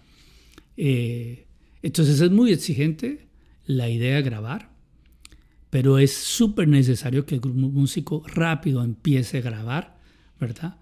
Para escucharse a sí mismo, para aprender a escuchar otras cosas y lograr insertarse en eso, ¿verdad? De forma eh, asertiva, por supuesto respetuosa, ¿verdad? Pero musical. Eh, y darse cuenta que habrá momentos donde uno dice, esto está difícil, ¿verdad? Entonces tener la humildad de decir, Uf, esto me está costando mucho, ¿verdad? Tal vez hay que llamar a otro músico. Yo sí he tenido momentos donde he dicho, no lo puedo hacer, ¿verdad? Después apareció el famoso Pro Tools, entonces hay un dicho entre los músicos, todo lo puedo y me fortalece en Pro Tools, ¿verdad? Sí. Eh, y sí, cuando apareció eso, pues sí, se, puede, se pueden hacer cosas que le ayudan al músico a, arreglar algo que tal vez es difícil, no. Lo digo con toda transparencia, eso ocurre en todo el planeta, no solo en Costa Rica, en todo el planeta. Eh, y no está mal, no está mal, porque tal vez te contratan porque hay un sonido, hay unas cosas que vos puedes hacer y determinadamente si algo no te sale, no es tan relevante, ¿verdad? Lo podemos arreglar en la computadora. Al final, el, el producto final es lo que más importa y vos sumaste de alguna forma, ¿verdad? Y bueno, lo que queda es irse a estudiar a la casa un rato más, ¿verdad? Para, para ese, lo, que, lo que hoy tocamos, ¿verdad? Y muchos músicos, incluso profesionales, llegan al estudio. Yo he oído muchas historias de músicos, grandes músicos que llegan al estudio, les ponen partitura y dicen, hey, suave, tengo que estudiar esto, ¿verdad? Eh, hablemos, debemos en una hora, ¿verdad? Voy a estudiar este pasaje, no es, ¿verdad? Como no es tan sencillo, ¿verdad? Hay entonces, es eso que el músico llega con, tiene que llegar al estudio con mucha humildad y con, con, entender que va a tocar para otros, va a grabar para otros, y eso va a quedar ahí para, para la posteridad, podemos decir, ¿verdad? Va a quedar ahí, ¿verdad? Y, y también muchas veces uno graba y de nuevo, desde ese lugar de la humildad decir, eso es lo mejor que puedo hacer. Podríamos seguir aquí grabando más veces y no va a salir diferente. Hasta ahí llego. Conocer las limitaciones de uno va a ser muy importante. Interesante. Además de ser percusionista, Tapado tiene conocimientos en fotografía y medicina alternativa. Está certificado para el tratamiento de acutonics, que es una terapia vibracional con diapasones. Se desempeña como charlista en temas como el poder del sonido y la importancia de la música en la historia. ¿Cómo incursionas en este mundo tan de mano con la música, pero también tan desconocido?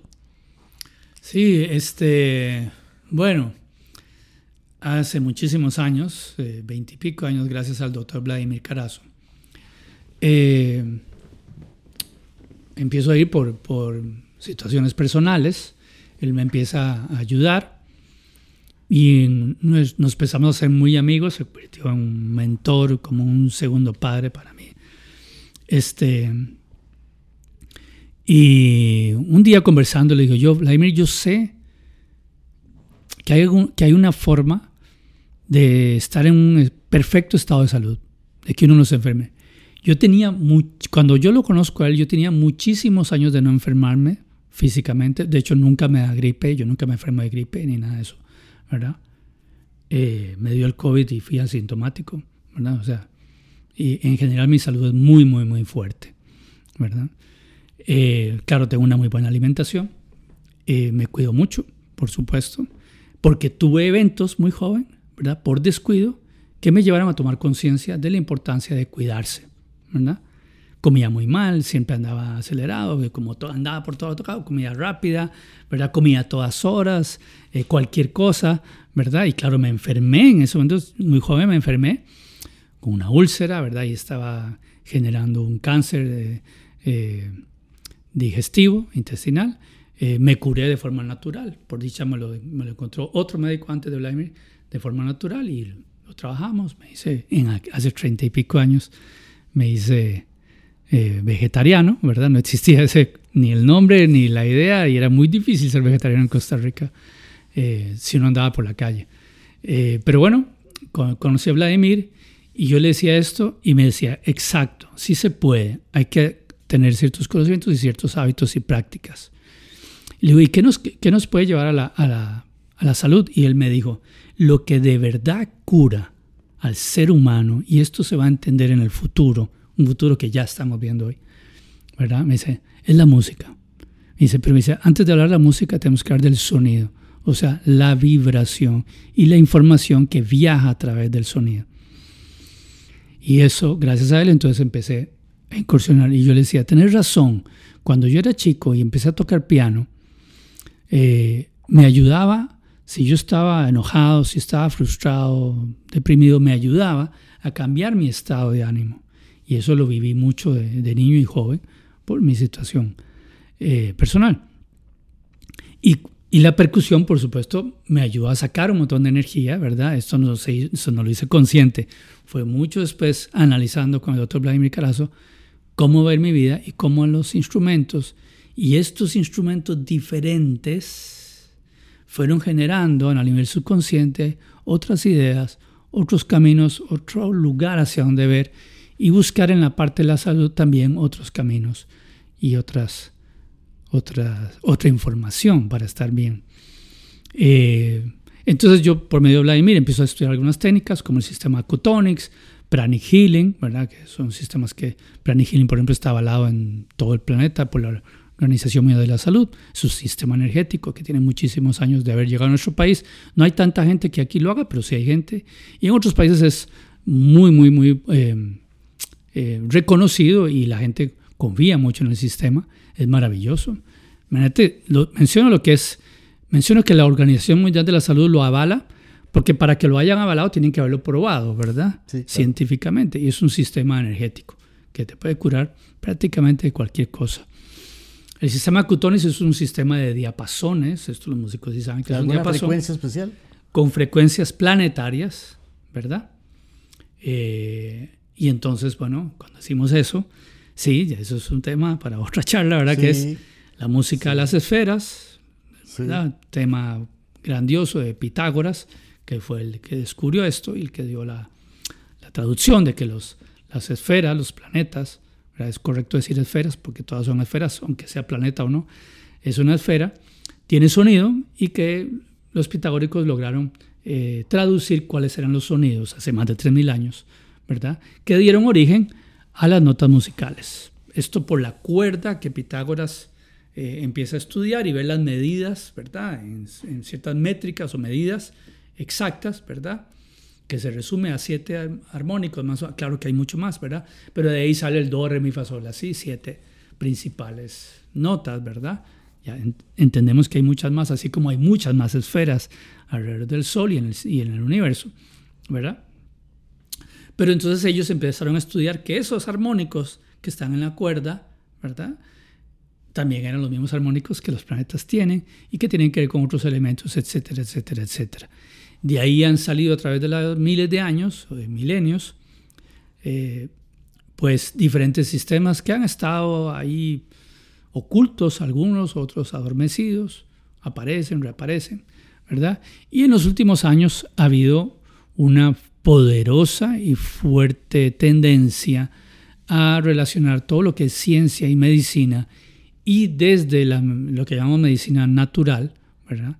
que a mí me gusta decir complementaria, no alternativa, es complementaria, es decir, debe ser un complemento la medicina natural con la medicina alópata, ¿verdad? Es decir, si vos te quebras por un accidente, no vas a ir a, que te hagan eh, reiki o eso, no, no, no, vas al hospital, te hacen una radiografía, que es maravilloso, que es a través del sonido, son rayos X, es vibración, te hacen una radiografía, se ve la resonancia, dice, ah, sí, se quebró aquí, aquí hay que poner un pin, después del pin, ahora sí, vení a que te hagamos ¿verdad? Sanación plánica que va a ayudar a que los tejidos y todo eso se recupere más rápido. Ah, entonces es complementario, ¿verdad? Entonces, eh, en los últimos años, pues yo he venido estudiando y metiéndome en eso, primero para curarme a mí mismo, ¿verdad? Que, que así lo logré, de esto del cáncer y otras cosas, con alimentación y con el sonido y muchas cosas que estudié. Y después pues eh, tengo años, muchos años de ser terapeuta, pero no tengo un rótulo ahí que lo diga. Era porque yo viajaba mucho y no tenía tiempo, entonces era de vez en cuando y de boca en boca.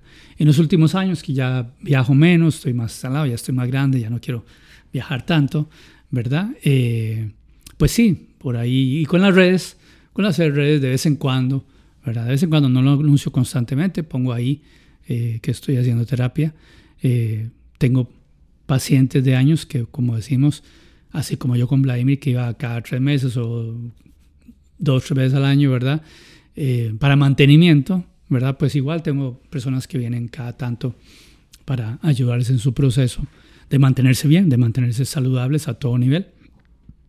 Y el sonido es de las cosas más poderosas. Hoy la medicina no trabaja sin ultrasonido, sin resonancias magnéticas, sin un montón de aparatos que funcionan por el sonido, pero nadie se está dando cuenta.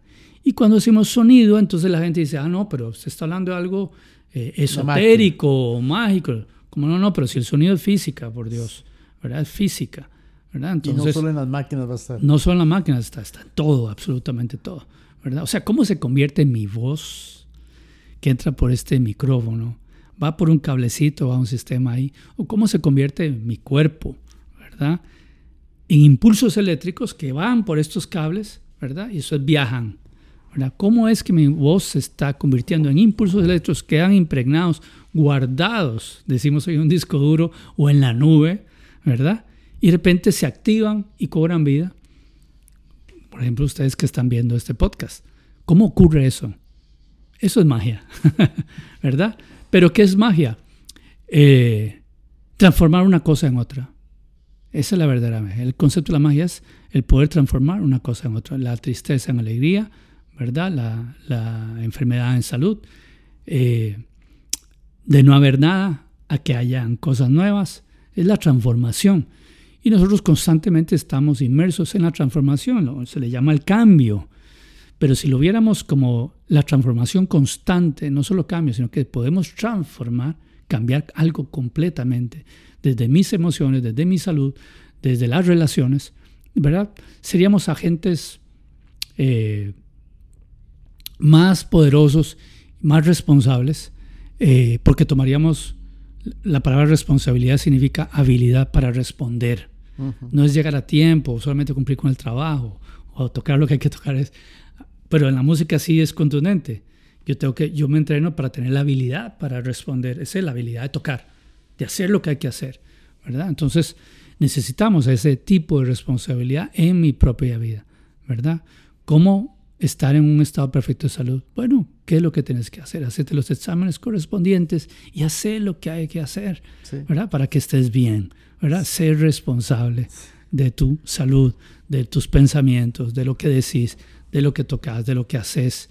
Entonces tengo muchos años de, estar en eso y en los últimos años me he dedicado mucho más, mucho más que a tocar, a dar conferencias y talleres con el mensaje del poder del sonido a nivel organizacional vamos a las organizaciones, empresas, familias, instituciones y a través de la analogía de lo que es tocar en grupo, tenemos una serie de talleres y trabajos que hacemos donde ponemos a la gente a tocar, pero no es un círculo de tambores, que eso es muy bonito.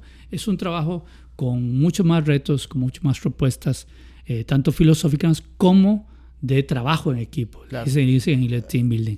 Y a esto también porque yo he trabajado mucho tiempo como terapeuta, entonces la parte del bienestar la conecto con la música, de lo que me ha dado a mí, y lo compartimos en las organizaciones. Ahora, ¿dónde enseñas percusión y cómo es la formación que generas en tus estudiantes? Porque supongo que con todos estos conocimientos anexos logras un aprendizaje integral, e, e, es decir, no solamente les enseñas a tocar. Mira, amo dar clases, realmente amo dar clases. Di muchas clases, muchos años en el Castella y de forma, ¿cómo se dice? Eh, cíclica. Cada tanto vuelvo a dar clases después de bajar clases un tiempo por, mis proyectos, ¿verdad? Y de hecho recién este año no he dado clases, tenía un grupo, algunos estudiantes el año pasado y... Eh, no tuve la habilidad de responder bien porque empezó, gracias a Dios, claro, en pandemia fue, era una oportunidad de volver a retomar clases y estuve dando clases, pero después, como el año pasado empezó otra vez mucho trabajo y ya no tenía tiempo tanto para clases. Entonces, una cosa importante para que un alumno eh, avance es sin duda, la constancia, ¿verdad? Y esa, esa rutina de, de practicar y practicar y practicar y practicar. Yo en los últimos años casi no tenía alumnos como para aprender a tocar percusión de cero. Tenía más gente, curiosamente, aficionada, que, o sea, gente que hace otra cosa, tenía otra profesión, pero siempre quiso acercarse a la música. Y eso para mí me retaba más para demostrar a las personas que sí podían hacer música. Y la percusión es un instrumento, tiene muchos instrumentos nobles que nos permiten acercarnos a la música y vivirla sin vivir de la música. ¿verdad? Y además hay, dos, hay, hay, dos caminos en la música, vivir de la música y vivir la música. Muchos músicos viven la música y viven de la música, pero hay un montón de músicos, perdón, que solo viven de la música y no están viviendo la música, ¿verdad? Entonces se quejan que el público, que, que los medios, que las plataformas, ¿verdad? O sea, pasan quejándose, perdón, lo digo con, amor, pero creo que es verdad. Eh, no lo digo, lo digo para que reflexionemos. Si yo me subo a un escenario para que me aplaudan, la, el, el camino a la frustración y a sentirme mal va a ser contundente y rapidísimo. Si yo hago música para que me aplaudan, para que me digan qué linda su música, otra vez me voy a llevar todo lo contrario.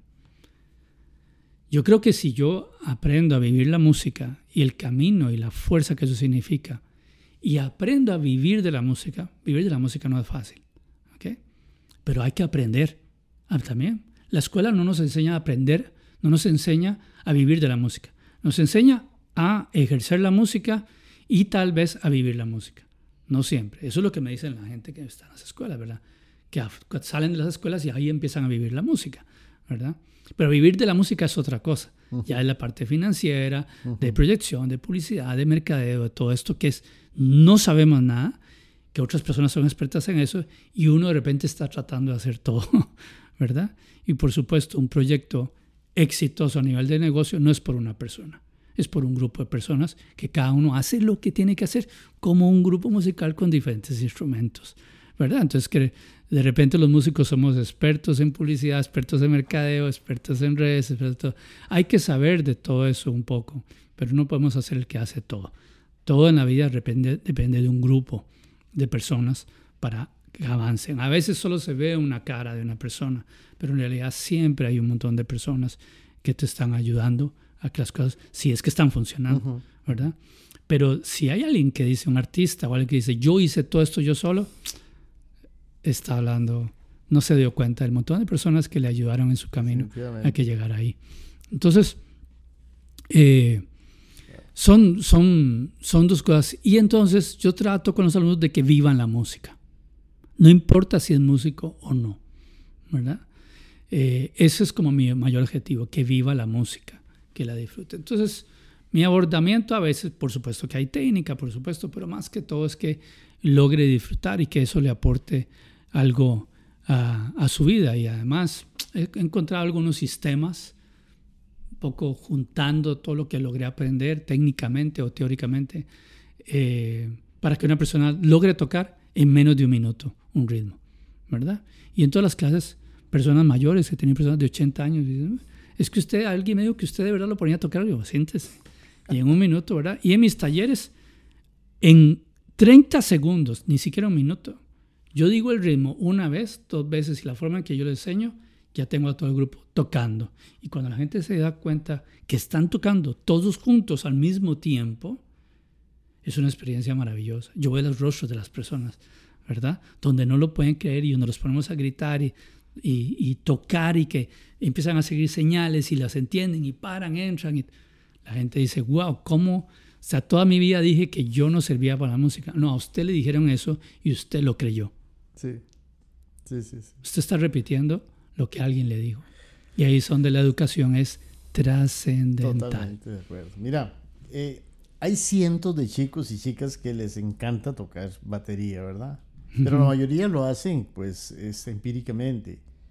¿Qué les podría decir sobre la gran diferencia que existe con una persona que aprende empíricamente, ¿verdad? Y otro que estudia de manera profesional, hablando de técnica, de estilos, de, de aportes porque es una realidad, o sea, cualquiera agarra una batería y ya se siente batero, ¿verdad? ¿no? Sí, sí, sí. No, no, yo me acuerdo cuando tuvimos la Academia de Editos hace muchos años, eh, era una frase que los chiquillos o las chiquillas decían, eh, yo ya sé tocar batería, ¿verdad? Ah, eh, y lo tomábamos con mucho cariño y amor, ¿verdad? Entendiendo que es un niño, una niña, ¿verdad? Esa sensación que tenía ya. Pero volvemos a la educación. Ve qué importante. Un profesor podría llegar y decir, no, usted no sabe tocar. No, esa no es la forma de responderle, ¿verdad? Responsabilidad, la habilidad de responder. Esa no es la forma. No le damos importancia a esa expresión. le damos, o sea, si le damos la importancia que tiene a nivel emocional. El niño siente que sabe tocar, ¿verdad? Como profesores podemos decir, no, apenas sabe hacer un... Hoy tuvo la primera clase y ya dice, hay que ser más eh, empáticos, ¿verdad? Y tener una visión y va a llegar a tocar. Si le gusta y sigue el método, va a llegar a tocar. ¿Cuál podría ser la, diferencia para decir a alguien que, que no quiere estar con un profesor por alguna razón, porque siente que ya toca, y puede ser que sí toque, ah, hay mucha gente que, que toca bien, ¿verdad? Sin haber tenido profesores y tal vez ha visto videos en YouTube o de forma natural, ¿verdad? Tiene una habilidad. Eh, se está perdiendo de la oportunidad, sobre todo si no lee, eh, de profundizar en un lenguaje mayor y se está perdiendo la oportunidad de llegar a tocar con músicos profesionales, ¿verdad? Que pueden tocar cualquier cosa. Yo diría que esa es la diferencia, porque conozco gente que toca batería y toca bien, ¿verdad? Toca bien, y se dedican a otra cosa y están en su casa viviendo la música. Y de vez en cuando con, ah, tienen unas clasecitas y ahí siguen y hacen lo que quieren. Pero ellos no pretenden hacer un concierto ni pretenden hacer nada. Desde ese lugar, dale, todo está bien, ¿verdad? Pero igual, cuando uno ve que tienen cierta habilidad y cierto talento, dice, te estás perdiendo una oportunidad de compartir con otros músicos, que es lo más hermoso, ¿verdad? Y de las cosas más, para menos para mí, más maravillosas es que me pongan una partitura y oír sin haber oído nada, ni nada, leer y ya empieza a sonar una música. Eso es, es maravilloso, es magia. A través de un papel con unas cosas, jeroglíficos escritos ahí. Y que le calce a todo. Que todo calce, que sea matemático, papá, y de repente toque algo al ritmo. ¡Wow! que un pianista. es una gran, gran oportunidad que se pierden eh, de compartir con otros, pero de profundizar en un lenguaje. Y voy a decir esto, que es importante para esos y para los que ya estamos tocando, digamos, profesionalmente. Yo esto lo tengo claro en mi vida para cualquier cosa que yo haga. Aquello que yo practique, en eso me voy a volver experto. En eso me voy a volver experta. Si yo me quejo mucho en la vida, es porque he practicado quejarme y me volví experto, mm. experta. Es así. No estoy hablando de algo esotérico, es psicología desde el subconsciente consciente. ¿Cuáles son tus palabras? ¿Qué estás diciendo? ¿Cuáles son tus prácticas? Si vos te quejas del gobierno, de las personas, de la municipalidad, de aquello, del otro, pa, de, la, vida, es porque has practicado mucho quejarte. Y te volviste experto y experto, ya no puedes dejar de hacerlo. Sos experto. Para eso tienes que entonces observar lo que te volviste experto en eso y ya no te está funcionando. Y ahora tienes que empezar a practicar la gratitud, el, desearle el bien a los demás, el ver primero tu vida y no la de los demás, ver qué si tenés, qué cosas has logrado. Si estás saludable ya tenés todo, pero si no estás saludable, seguir vivo y la oportunidad de mejorar, etcétera, etcétera. Enfocar, o sea, ¿dónde está tu foco? Donde esté tu pensamiento, ahí está tu energía. Si yo critico, es porque me he hecho experto en eso, ¿verdad? Si yo digo que toco muy bien, ¿verdad? Pero no he practicado, es porque me he creído, tengo la, el hábito de creerme que soy muy bueno, que soy mejor que otros. Y ya ibas mal. Decir que uno es mejor que otros, según quién, ¿verdad? Y ese no es el objetivo de la música. Si alguien dice yo quiero ser el mejor baterista, ese no es el camino. ¿Mejor que quién? El mejor de todos los tiempos, eso no existe. Ningún gran, gran, gran músico dice soy el mejor de todos. ¿verdad? Sí sabe que no es así.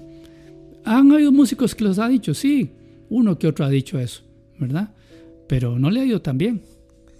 De la historia que yo he visto, no les ha ido tan bien. Personas solas, terminaron en drogas, terminaron con problemas. Llegaron muy largo en la música, pero en su vida no tanto, ¿verdad? Y los grandes, grandes, grandes que están ahí todavía, reconocen que han sido bendecidos, afortunados. Y la diferencia y tal vez ahí conectamos con lo que me ¿qué tienen esas personas que han hecho lo que han tenido que hacer y han aprovechado cada oportunidad? Sí, eso sí. ¿Verdad? No la han desperdiciado. Mira, qué charla más bonita. no, no, no. Estamos terminando y yo creo que lo que yo creo es igual que todos los que nos están escuchando, que ha sido pues maravilloso compartir con una persona tan, tan especial, no solo por la música, o sea, denota en su personalidad esa espiritualidad y esa transmitís realmente una, un karma ahí muy, muy, muy lindo al, que comparte con vos. Bueno, bueno, estamos Es un trabajo personal, ¿eh? es un trabajo personal, tratar de, de, de, hacer lo que hay que hacer. Repito, o sea, cuando uno habla, yo creo que trato de hablar de mi experiencia, de lo que he visto, de lo que he observado, lo que he oído, y compartirlo, ¿verdad? Entiendo que esos espacios son para compartir aquello del pan, ¿verdad? Compartir. Ojalá le sirva a alguien. A mí me sirvió, no tiene que servirle a todos, ¿verdad? Uno, y de las cosas maravillosas es escuchar, escuchar, escuchar, porque si aquí hubieran otras dos personas, probablemente podrían debatir algunas de las cosas que yo propongo y estaría muy bien. Estaría muy bien oír otra visión que contradiga lo que yo diga, ¿verdad? Para aprender, ¿verdad? Y en la música es eso. Tocamos con alguien y tocamos y llega alguien que toca mejor algún ritmo que uno y uno aprende, ¿verdad? O alguien te dice, mira, eso que estás haciendo no se hace así, debería hacerse así. Y dice, ah, wow, gracias, ¿verdad? Porque me puso, me, ayudó a avanzar, ¿verdad? Y a veces le toca a uno decir, mira, ¿qué tal si haces el ritmo así, así, ¿verdad? Y si la persona se abre... Sí, hay que ser grande, hay que ser grande para, para, reconocer cosas, ¿verdad? Entonces... Eh, y mira, eh, para nuestros oyentes, ¿qué nos recomendaríamos escuchar de tu participación en algunas obras para tener y escuchar donde se oiga ese, ese tapado? Eh, ¿Por qué? Ahora bueno, sin duda, sin duda, mucho. Mira, que sí, mucha gente eh, menciona, por ejemplo, los Grammys con, con, Rubén, y aquí la mayoría de músicos no han escuchado los discos que, que, hicimos con Rubén. Y no por yo estar ahí, pero si me estás preguntando en algo en que yo estuve, que pudiera oír mi trabajo, sin duda en el disco Tiempos y el disco Mundo, ¿verdad? Eh, es un momento de, mi carrera donde yo pongo ahí lo que yo sé hacer, mm, ¿verdad? Y rítmicamente, para percusionistas son, no porque yo estuviera ahí, ahí hay muchos percusionistas, ¿verdad? Eh, es un disco que tiene una gran riqueza a todo nivel. Las letras, ¿verdad? Los arreglos de Walter Flores, de Edín, o sea, hay muchos, ¿verdad? Yo fui coproductor en alguno de ellos. Eh, ahí hay mucho de lo que... Eh, es que sin duda algunos, el disco 1, tal vez de Malpaís, eh, los discos con éditos que yo hice, por ejemplo, uno que se llama... Eh, uy, uy, se me fue uno, ¿cómo se llama? Bueno, que hay el viento muy bonito, pero no había uno inéditos. Hay un disco que se llama Inéditos. Es un disco diferente, complejo. Ahí hay cosas que me gustan. Y después pueden, podemos compartirlo yo hice una música hace unos años con una amiga, Marilis Llobet. Ella no es música, pero ella era. Hicimos un trabajo en conjunto. Ella trabaja más en la parte de neurociencia y coaching y, desarrollo personal. Hicimos una música donde pusimos frecuencias específicas que van dirigidas al cerebro para generar ciertos estados. Esto todavía está en estudio. Hemos pasado varios filtros eh, de estudio en Estados Unidos donde nos dijeron, sí, aquí hay algo si está pasando y eso tiene unas pruebas para que ellos lleguen a certificar. Nosotros sabemos que sí funciona, pero queremos esa certificación que diga esto produce alegría, esto produce concentración, esto produce paz, esto porque son frecuencias con digamos facultades o virtudes que el ser humano necesita. Todo eso ya está en el cerebro. Lo que hicimos fue estimularlas con música y con esas frecuencias que están ahí de forma sutil. Eh, y toda la música la hice yo, ¿verdad? Entonces, desde tocar el piano, todos los instrumentos, todo, todo, todo lo toqué yo, ¿verdad? Eh, entonces, hay como un resumen de, de, de, realmente lo que hago yo actualmente, porque tiene que ver con un, un desarrollo de conciencia del alma, espiritual, ¿verdad? Y tiene que ver con el desarrollo cerebral y tiene que ver con la música, por supuesto. Bueno, vamos a despedir este programa. A todos y todas les agradezco que, lo hayan escuchado y, y, al igual que ustedes fue bellísimo y grandioso este programa. Nos vemos en la próxima y vamos a programar algunos de los ejemplos que nos dio Tapao. Gracias, chao.